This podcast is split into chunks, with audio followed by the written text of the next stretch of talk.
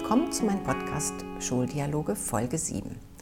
Mein heutiger Gast ist Petra Madelung. Ich habe Petra an der Internationalen Deutschen Schule Brüssel kennengelernt. Sie war dort als Prozessbegleiterin tätig und ich als Ortslehrkraft. Warum es weltweit 140 deutsche Auslandsschulen gibt, was eine Prozessbegleiterin an einer deutschen Auslandsschule macht, wie Qualitätsmanagement im Ausland betrieben wird, dass es sehr attraktiv und zugleich anstrengend sein kann, dort als Schulleiter zu arbeiten und warum auch Schulen im Inland viel von den Auslandsschulen lernen können, erfahrt ihr in diesem Gespräch. Petra lebt inzwischen wieder in Deutschland und ist seitdem Mitglied der Vorjury für den Deutschen Schulpreis. Seit 2016 können sich auch deutsche Auslandsschulen für den Schulpreis bewerben. Und dass die deutschen Auslandsschulen gute Chancen haben, unter den Preisträgern zu landen, zeigen die Schulen in Johannesburg, Rio de Janeiro und La Paz. Wenn ich mit Petra zusammengearbeitet habe, habe ich sie immer als superkompetente Ansprechpartnerin für alle möglichen Themen aus den Bereichen Unterrichts- und Schulentwicklung erlebt. Ihr könnt also gespannt sein auf das, wie ich finde, sehr informative Gespräch mit einer äußerst kompetenten Gesprächspartnerin. Liebe Petra, du warst an deutschen Auslandsschulen Prozessbegleiterin. Mhm. Es gibt unglaublich viele deutsche Auslandsschulen. Weißt du, wie viele? Also Schulen, die mit dem Titel Deutsche Auslandsschulen versehen sind, gibt es 140 etwa. Es gibt dann noch andere Formen, wo auch im Ausland verstärkt Deutsch unterrichtet wird. Das hängt sehr von den einzelnen Ländern ab, aber da gibt es dann ein deutsch-französisches deutsch Gymnasium. Es gibt in, in den östlichen europäischen Ländern äh, deutsche Schulzweige an lokalen Schulen, aber deutsche Auslandsschulen, also Schulen, die vom deutschen Staat intensiv mitfinanziert werden, gibt es 140 in der ganzen Welt. Wow. Wieso gibt es deutsche Auslandsschulen in Paris, Brüssel, Rio de Janeiro, Malaga, Johannesburg, Kapstadt, Pretoria? Sehr unterschiedliche Traditionen sich in den einzelnen Orten, aber mal ganz grundsätzlich die Vorstellung, da würden die deutschen Diplomatenkinder unterrichtet und die Kinder der Firmenbosse, stimmt so eigentlich längst nicht mehr. Ähm, Steinmeier hat das ganz dezidiert in seiner Zeit als Außenminister als die dritte Säule der deutschen Poli Außenpolitik betrachtet. Und der Gedanke dabei ist, dass durchaus auch inländische Kinder, jeweils also Kinder des Gastlandes, diese Schulen besuchen, neben natürlich deutschen oder äh, binationalen Familien, die vor Ort leben, ähm, die dann auch eben Abitur machen und in Deutschland studieren. Und ihre, ihr Wissen äh, über Deutschland, vielleicht auch ihre Liebe zur deutschen Kultur mit hineinnehmen in ihre Berufstätigkeit. Und dann eben wird es zu einem wirtschaftlichen Faktor, wenn die dann vielleicht mal in wichtigen Positionen sind, in Entscheiderpositionen, werden die, wenn sie über Verträge zu entscheiden haben, vielleicht eben nicht sofort in den angloamerikanischen Raum denken, sondern auch an Deutschland denken und da entsprechend äh, handeln. Also das ist schon auch der Hintergedanke damit, dass ähm, nicht nur deutsche Kultur in diesen Ländern gut vertreten ist, sondern auch ähm, die deutsche Wirtschaft davon auf lange Sicht, natürlich nicht, nicht kurzfristig, profitieren kann. Wie finanzieren sich diese Auslandsschulen? Das sind eigentlich so Private-Public Partnerships. Also der deutsche Staat finanziert einen erheblichen Teil der Schulen. Einmal indem er Schulgelder bezahlt und zum anderen indem er deutsche Lehrer entsendet. Und der andere Teil der Finanzierung läuft über die Trägervereine. Das heißt, es sind Schulvereine, die äh, von Eltern gegründet sind und auch getragen werden. Das Schulgeld, ich erinnere mich, ich war ähm, ja nur auch lange in Brüssel an, als ähm, Ortslehrkraft. Da war das Schulgeld so um die 1000 Euro im Monat. Ähm, wir fingen damals an, vor 15 Jahren, mit 500 Euro, also es hat sich locker verdoppelt. Wie ist das in den anderen Auslandsschulen, äh, an den anderen Auslandsschulen? Wie finanzieren die Eltern das? Welche Eltern schicken ihre Kinder an die Auslandsschulen? Ähm, das ist recht unterschiedlich. Ähm, also häufig äh, sind es auch Firmenkunden, das heißt Firmen, die ihre Kinder an, also deutsche Firmen, die ihre äh, die Familien mit rausgehen lassen. Das hat auch abgenommen eigentlich tendenziell die äh, zahlen das Schulgeld mit. Das ist dann so Teil des Packages, das sie anbieten ihren Mitarbeitern. Es gibt natürlich auch Eltern, die das selber finanzieren, aber mhm. die sind eher tendenziell in der Minderheit. Mhm.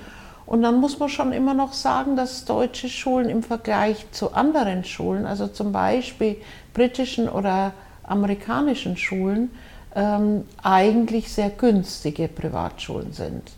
Also so mal um eine Zahl in den Raum zu stellen, eine britische Schule in Brüssel hat eben äh, etwa 30.000 Euro dann im Jahr gekostet und eine deutsche Schule im Vergleichszeitraum 10.000 Euro.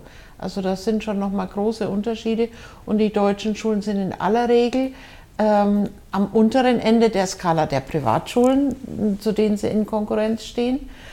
Und dann steht es den deutschen Schulen auch gut an und das tun auch viele, wenn sie entsprechende Stipendienprogramme auflegen. Das ist sehr beeindruckend, zum Beispiel in, in Südafrika, mhm. äh, Deutsche Schule Johannesburg, die ein Programm für Schüler aus Soweto haben. Da werden die Schüler. Das ist ein Township, ne? In Township, mhm. genau. Ein Jahr lang können die zum Samstagsunterricht kommen an die deutsche Schule und dann müssen sich da auch bewähren, insofern, als man feststellt, ob sie es wohl sprachlich bewältigen können wenn sie dann kommen, denn die müssen dann Deutsch lernen.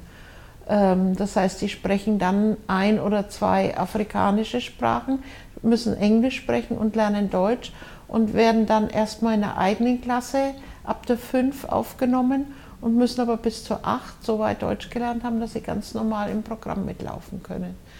Aber sie bekommen eben ein Stipendium für die ganze Schulzeit und können nachher entweder einen südafrikanischen oder auch einen südafrikanischen und einen deutschen Abschluss machen. Und das bietet natürlich Chancen, ähm, die unglaublich sind, wenn man da ehemalige Schüler dann ähm, erzählen hört, was sie daraus gemacht haben, das ist ausgesprochen bewegend. Das ist nur ein Beispiel und das tun viele deutsche Auslandsschulen. Wie darf ich mir das vorstellen? Ist die Sprache auf dem Schulhof die Landessprache oder sprechen die Kinder Deutsch? Du hast ja über 20 Schulen, glaube ich, gesehen, mhm. über die ganze Welt verteilt. Ähm, also in Europa gelingt es an den meisten Stellen, dass auch Deutsch wirklich die Schulhofsprache ist. Ähm, es gibt, gibt natürlich äh, Schulen, wo das sehr schwierig ist. Also zum Beispiel Spanien hat eine ganz eigene Tradition. In Spanien schicken zum Teil Familien in der dritten oder vierten Generation ihre Kinder auf die deutsche Schule weil das deutsche Schulwesen so ein hohes Renommee hat. Und dann gibt es Schulen, das sind 80, 90 Prozent der Kinder Spanier. Da dürfte es etwas schwierig sein, Deutsch als Schulhofsprache durchzusetzen. Was aber nicht heißt, dass sie trotzdem nachher ein hohes Niveau im Deutschen erreichen können. Mhm. Aber das ist anders als an Schulen, mm, wo die, die Mischung anders ist. Also wo, sagen wir, vielleicht 70, 80 Prozent deutsche Kinder sind und dann Schüler aus dem Gastland dazukommen. Aber die Mischung ist fast an jeder Schule anders. Also mhm. kann man kaum sagen, dass es da einen Typ deutsche Auslandsschule gibt. Man hat früher von Expat-Schulen ähm, und von, ähm, und von Begegnungsschulen gesprochen. Das heißt Begegnungsschulen, die, wo der Anteil der Kinder aus dem Gastland höher ist und wo dieses, dieser bikulturelle Aspekt auch weiter im Vordergrund stand. Aber die Trennung gibt es eigentlich kaum mehr. Es, äh, die Schulen tendieren alle in Richtung Begegnungsschulen. Die haben alle äh, ein hohes Interesse daran, im Land gut verankert zu sein. Ich glaube, eine der wenigen Expat-Schulen, die es noch so klassisch gibt, ist die Schule, die Deutsche Schule Brüssel, die mhm. internationale Deutsche Schule ja. Brüssel, an der wir uns kennengelernt haben. Du warst dort Prozessbegleiterin. Was macht denn eine Prozessbegleiterin? Das ist ein ganz faszinierender Job, ähm, weil man an, ich war damals an 15 Schulen gleichzeitig tätig in Nord- und Westeuropa, wobei Nordeuropa eine geografisch etwas fragwürdige Bezeichnung ist, weil da auch Moskau und Kiew mit dabei waren. Aber ähm, ich durfte von Brüssel aus an all diese Schulen reisen und sie unterstützen bei dem Prozess der Schulentwicklung oder wie es dann irgendwann hieß, des Qualitätsmanagements. Denn man hat festgestellt, so, ja, ich denke, das ist auch ein Nach-PISA-Effekt gewesen, dass die deutschen Auslandsschulen vielleicht auch mit der Entfernung von der Zentrale doch sehr eigenständig auch waren und ähm, mit allen positiven und negativen ähm, Konnotationen, die das dann mit sich bringt. Und man hat dann gesagt, man muss eigentlich die Qualitätsstandards äh, angleichen und hat dadurch beginnend mit Überlegungen zu einer Inspektion, die sich Bund-Länder-Inspektion nennt. Da müsste man vielleicht gerade noch was dazu erklären sagen. Mhm. Ähm, aber erstmal bei dem Qualitätsmanagement, zu, um erstmal bei dem Qualitätsmanagement zu bleiben, also diese Inspektion und hat dann gesagt, dann brauchen die Schulen aber auch Unterstützung, um dieses Qualitätsmanagement leisten zu können. Das kann man nicht einfach aus dem Stand und so nebenbei tun. Und deshalb hat man die, also im Endeffekt 16 äh, Prozessbegleiter weltweit eingestellt, die aus unterschiedlichen beruflichen Kontexten kamen, aber natürlich alles gelernte Pädagogen waren, um genau diese Arbeit tun zu können und sie auch unabhängig von schulaufsichtlichen äh, Aufgaben tun zu können. Und ich glaube, das war der ganz wichtige Aspekt, der die Schulen nachher nach anfänglichem Zögern, wer wird denn da aus der Zentrale geschickt, äh, bewogen hat, uns einen Vertrauensvorschuss zu geben und zu sagen, die sind wirklich beratend für uns tätig und nicht als Schulaufsicht nicht bestimmen, die wollen nicht reinregieren, die wollen uns wirklich unterstützen. Und du hast dann intensiv Schulleitungen beraten, hast mit Steuergruppen gearbeitet, genau. hast Prozesse begleitet, ja. die aufgestellt wurden. Fortbildungen auch gemacht, ja. die meistens äh, regional, aber schon auch mal für die Einzelschule, mhm. je nach Bedarf.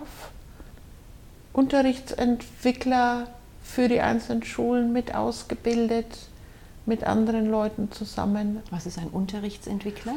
Jemand, der seine Kollegen wiederum beraten kann, ähm, wenn es darum geht, den Unterricht zu modernisieren, sage ich immer ganz allgemein. Wir müssen uns ja immer denken, dass das Schulen sind, die weit voneinander entfernt sind. Das heißt, die ihre Entwicklung relativ autonom leisten müssen. Und jede Fortbildung ist schon ein Akt wenn man sich Leute holen muss von weit her. Nicht immer gibt es vor Ort dann auch die entsprechenden Leute. Und deshalb ist es wichtig, viel Kompetenz an diesen Schulen auch zu haben.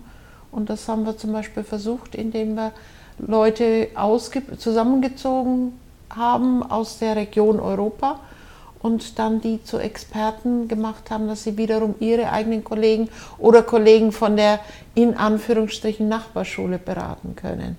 Nachbarschule ja, von Paris nach London dann zum Beispiel. Oder Brüssel, Oder Den Brüssel, Haag. Mhm. ja. Du hattest ähm, eben gesprochen von der Bund-Länder-Inspektion, der BLI. Du wolltest da noch was zu sagen? Ja, Bund-Länder-Inspektion ist ja erstmal ein befremdlicher Begriff. Dazu muss man einfach wissen, dass diese Schulen zwei Herrendien oder zwei Schulaufsichten im Inland haben, äh, nämlich den Bund, der im Prinzip auch die Finanzierung übernimmt. Also die oberste Behörde ist in dem Fall das Außenministerium, zu dem die gehören. Und andererseits aber ja die Länder bei uns die Bildungshochheit haben. Das heißt, die Länder sind auch für die Abschlussprüfungen in den Auslandsschulen zuständig. Und deshalb diese, müssen sie immer diesen beiden Herren dienen, beziehungsweise diese beiden Herren müssen sich zusammenschließen und äh, müssen gemeinsam Standards dann setzen, in dem Fall der, der Bund-Länder-Inspektion. Ein nicht ganz einfacher Prozess, aber es muss ja auch sichergestellt werden, dass Lehrer, die aus allen Bundesländern kommen, gemeinsam an einem Schulziel arbeiten können. Und deshalb musste man da versuchen, dass kluge Dinge aus den Qualitätsrahmen der Inlandsschulen nochmal anzupassen ans Auslandsschulwesen und dann aber auch zu sagen, das ist der Standard, nach dem gearbeitet werden muss.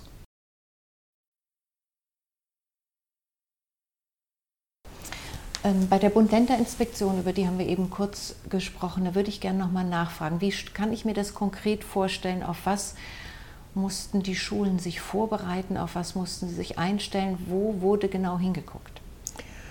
Also im Prinzip eigentlich auf alles, was zu einer funktionierenden Schule hinzugehört.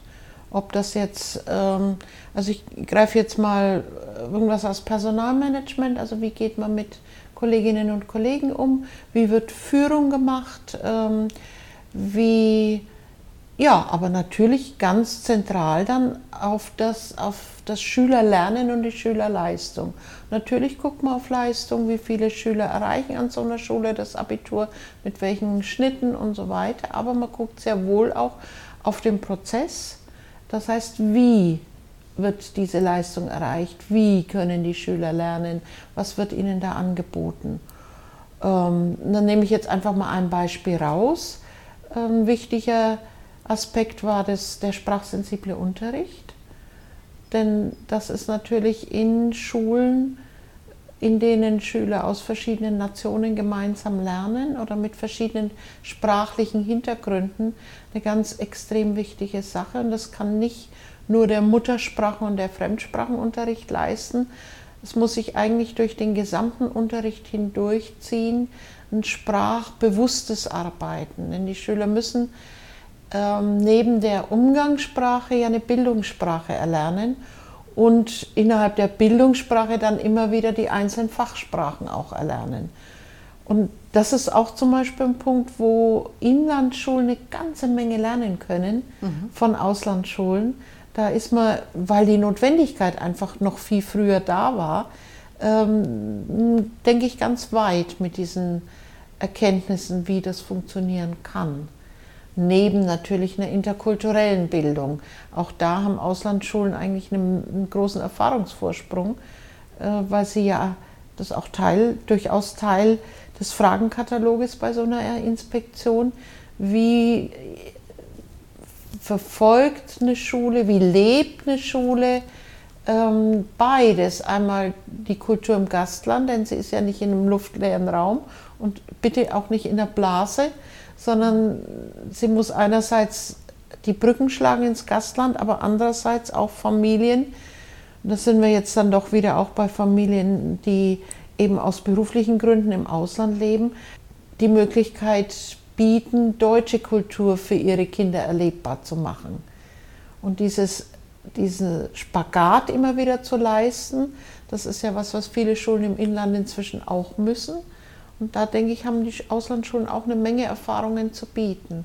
Und das ist natürlich auch für Lehrer, die da hingehen, ähm, ein faszinierendes Feld. Also es macht sicher eine der Attraktionen aus, wenn man ins Auslandsschulwesen geht.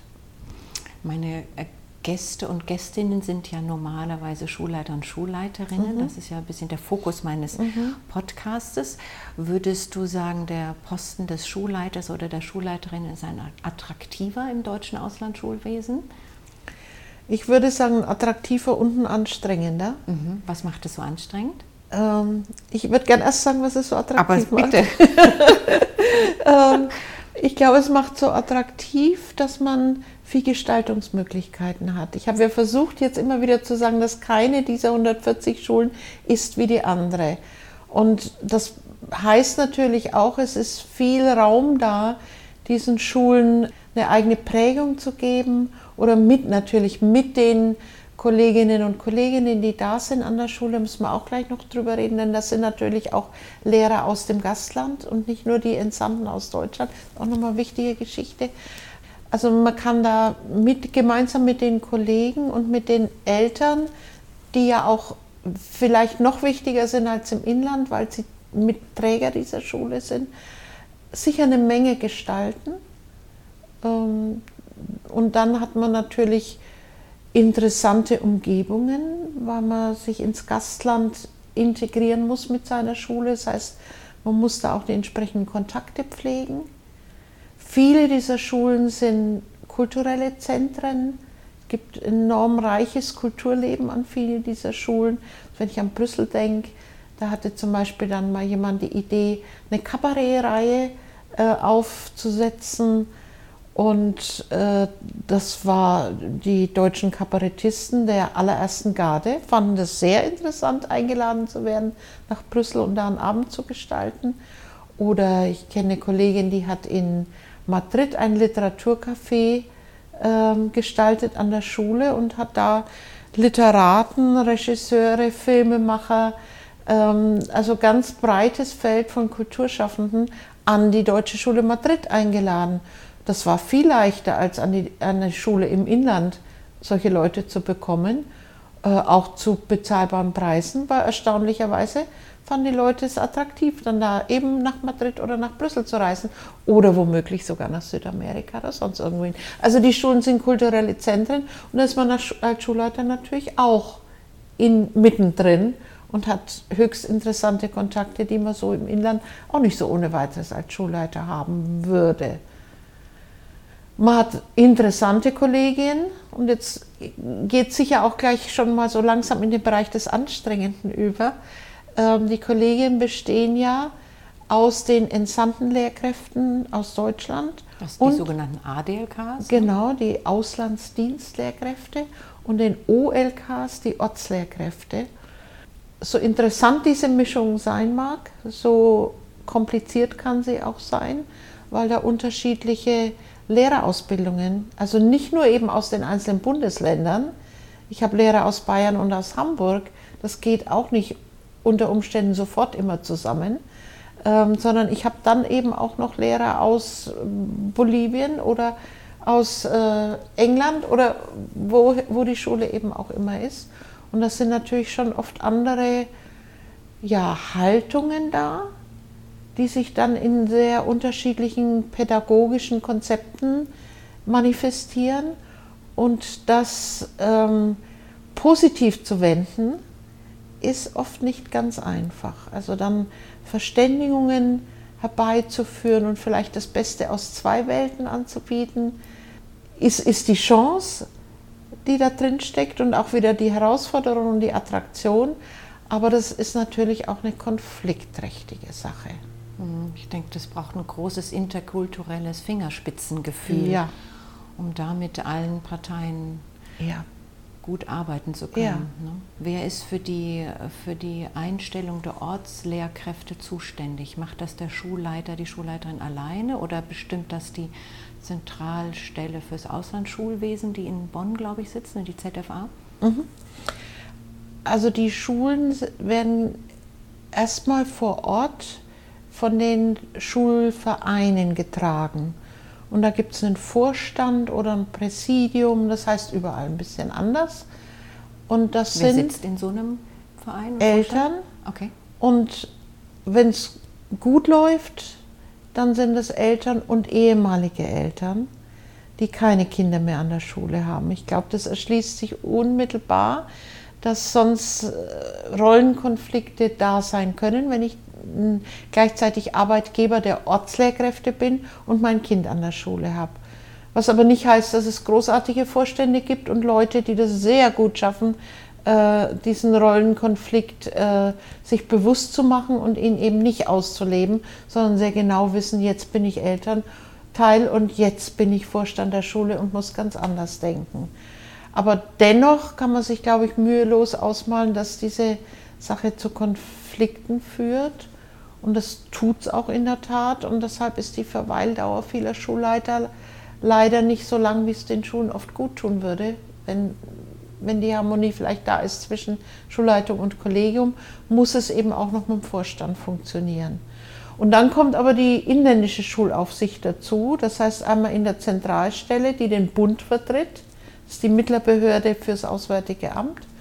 Und äh, was die Prüfungen angeht, also vor allem dann die Abiturprüfungen, aber auch den mittleren Schulabschluss, äh, die Länder, die in der, äh, in der Kultusministerkonferenz, in einem Unterausschuss der Kultusministerkonferenz, dem sogenannten Plascha, Bund-Länder-Ausschuss fürs Auswärtige Schulwesen, vertreten sind. Also höchst komplex. Hm, das heißt, wird zu den Abiturprüfungen kommt gelegentlich, nicht da jedes Jahr, aber dann kommt gelegentlich jemand ja. von diesem Blascher-Ausschuss genau. und hat die Oberaufsicht ja. für die Abiturprüfung. Ja. Mhm. mhm.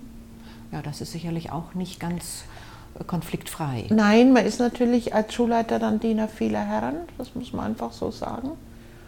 Ähm, und muss dann auch noch mit der Botschaft vor Ort zurechtkommen die auch da eine große Rolle spielt.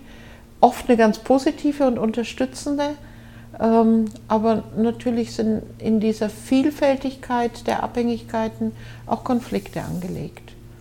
Und ich meine, sowas wie ein vielfältiges Kulturprogramm bedeutet eben auch, dass Schulleiter im Ausland oft drei oder vier Abende in der Woche dann auch noch in der Schule erwartet werden und da sehr klug agieren müssen, um auch keine Enttäuschungen zu produzieren. Aber natürlich auch wieder die Chance haben, da in der Weise selber davon zu profitieren, wie das im Inland kaum möglich ist.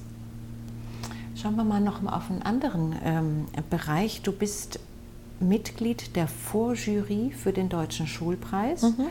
Und seit 2016 dürfen sich auch deutsche Auslandsschulen bewerben für ja. den Deutschen Schulpreis. Ja. Welche Erfahrungen hast du da gemacht? Haben sich viele Schulen beworben aus dem deutschen Auslandsschulwesen für den Schulpreis? Mhm. Also erstmal muss man noch mal sagen, seit 2016, das war zehn Jahre, bestand da der Schulpreis.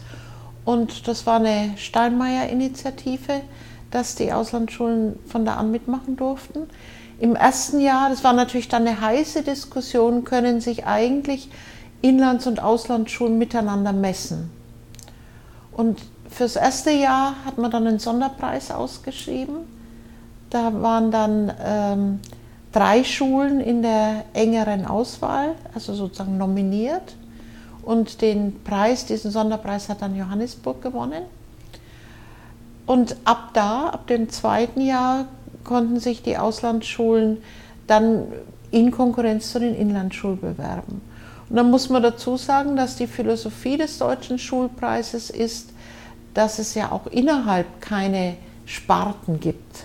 Man bewirbt sich nicht als Grundschule für den Grundschulpreis, sondern man konkurriert als Grundschule, ich greife jetzt will, in Schleswig-Holstein mit einem Berufskolleg in Bayern. Weil man sagt, es geht um das Funktionieren der Einzelschule unter ihren Bedingungen. Wir gucken also als Vorjury und Jury drauf, wie arbeitet diese Schule ähm, mit den Schülern, die sie hat, unter den Bedingungen ihrer Schulform, unter den Bedingungen ihres Bundeslandes und all den Dingen, die da noch hereinspielen. Haben natürlich auch einen äh, Qualitätsanspruch, der sinnvollerweise nicht völlig abgehoben ist von den Qualitätsrahmen, nach denen die Länder arbeiten, aber durchaus eigene Akzente setzt. Und deshalb passt eigentlich in diese Philosophie auch eine Auslandsschule rein.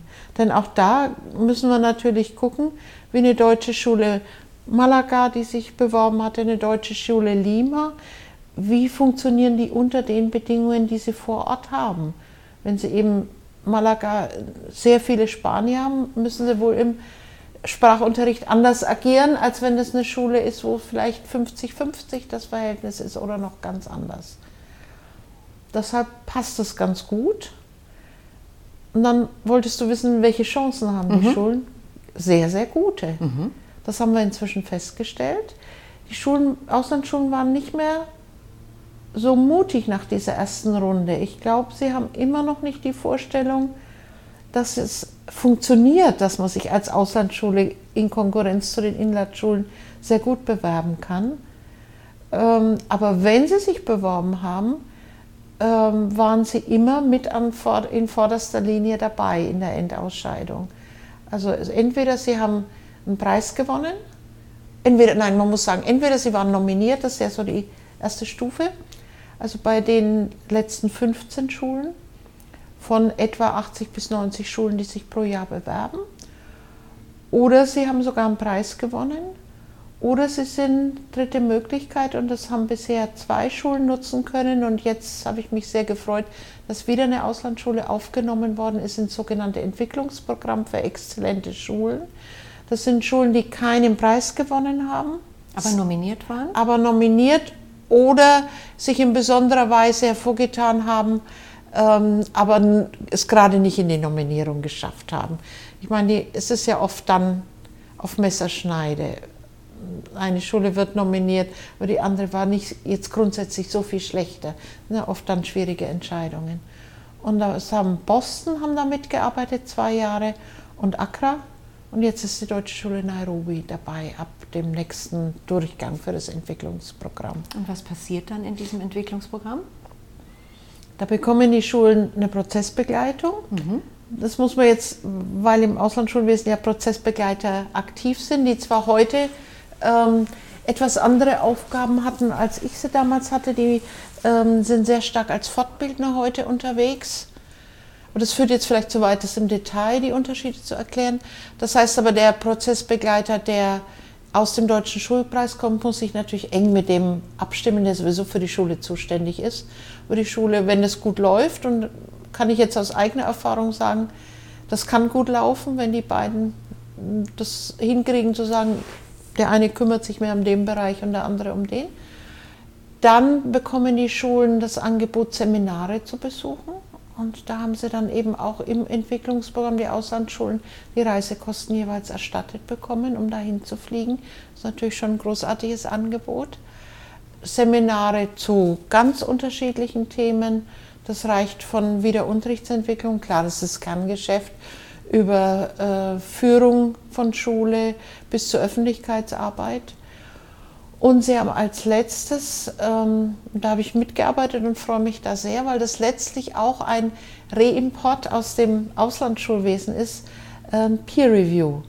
Das heißt, da werden Leute ausgebildet an einer Schule, ähm, die als Peers an eine andere Schule gehen. Das heißt, als Kollegen in ein anderes Kollegium gehen und auf Augenhöhe Fragen beantworten, die die einladende Schule stellt.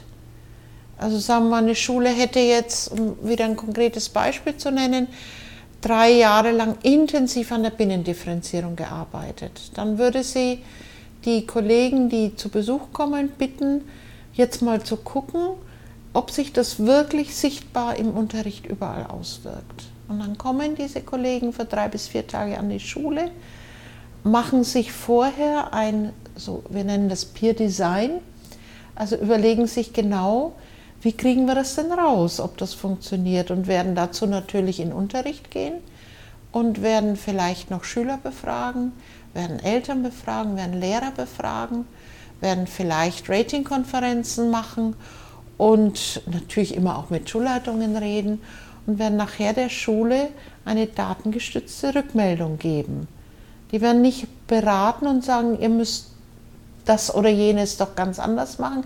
Die werden nur sagen, wir haben euch folgendes, wir haben folgendes beobachtet und können euch folgendes spiegeln.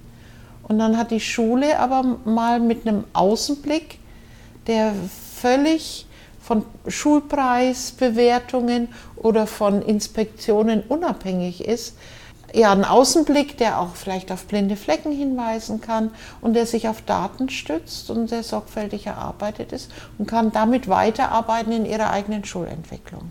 Hast du das Gefühl, das ähm, Programm wird gut angenommen, das Peer Review Programm? Ja. Wie im Auslandsschulwesen auch. Da haben wir gar nicht drüber gesprochen. Ähm, Im Auslandsschulwesen war oder ist Peer Review ein Teil des Qualitätsmanagements und ist sogar verpflichtend.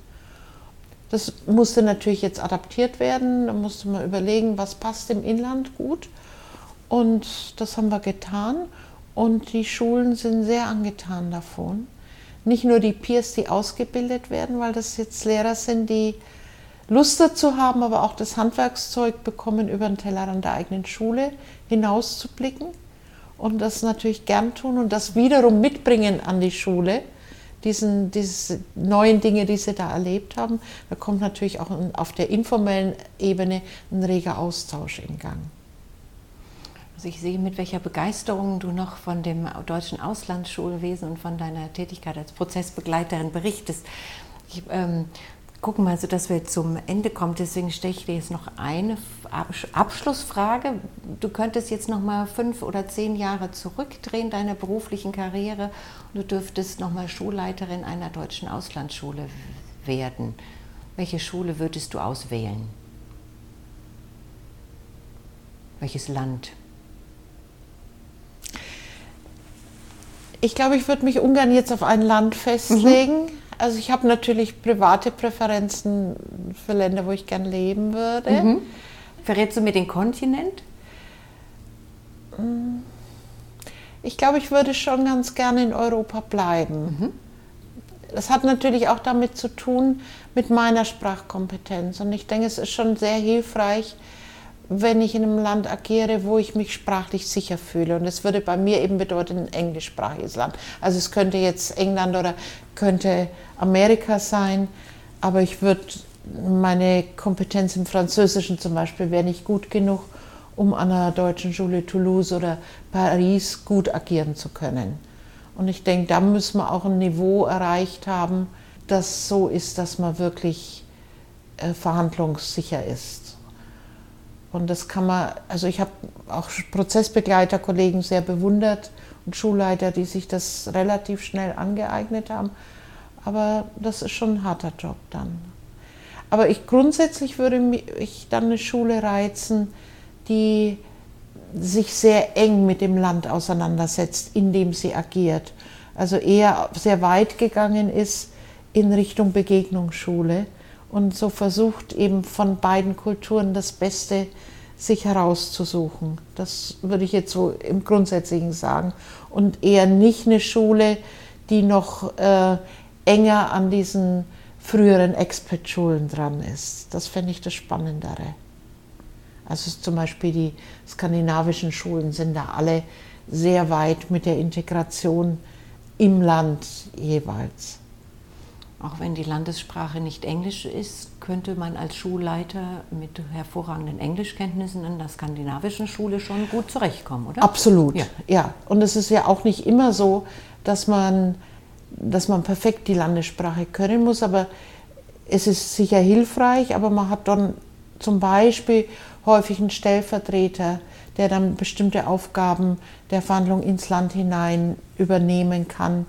Aber es gibt eben Schulen, wo das absolut hilfreich ist. Also ich denke zum Beispiel an die Deutsche Schule Toulouse, die mit ihrer äh, Sekundarstufe in einem französischen Lycée ist.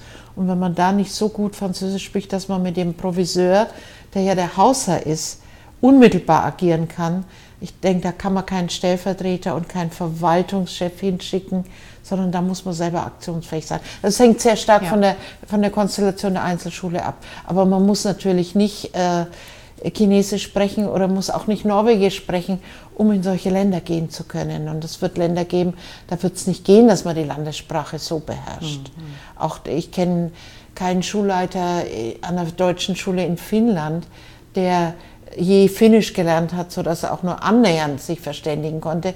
Aber da ist jetzt wiederum zum Beispiel eine finnische Stellvertreterin, die sehr lang an der Schule ist und die diesen Part wunderbar übernimmt. Also es hängt sehr davon ab. Aber ich würde mich für mich selber wohler fühlen an der Schule, wo ich, wo ich mich sprachlich sicher fühle. Liebe Petra, ich danke dir sehr für das interessante Gespräch. Der Deutsche Schulpreis äh, ruht ja im Augenblick ein bisschen, aber demnächst, wenn vielleicht die Corona-Krise uns wieder erlaubt oder die Infektionsraten das wieder so erlauben, dass du die Schulen wieder besuchen kannst, geht es auch da für dich wieder weiter. Ich wünsche dir viele spannende Begegnungen und äh, die Neugierde, die du weiter hast und die Begeisterung für das Schulwesen und das deutsche Auslandsschulwesen, dass du sie beibehalten kannst. Danke dir. Danke dir, Daniela. Ich hoffe, ihr hattet Freude beim Zuhören und habt ja sogar vielleicht Lust, mal an einer deutschen Auslandsschule zu arbeiten. Ich kann es euch wärmstens empfehlen. Wenn euch das Gespräch gefallen hat, dann hinterlasst mir doch gerne einen Kommentar bei meinem Instagram-Account Schuldialoge. Bis demnächst!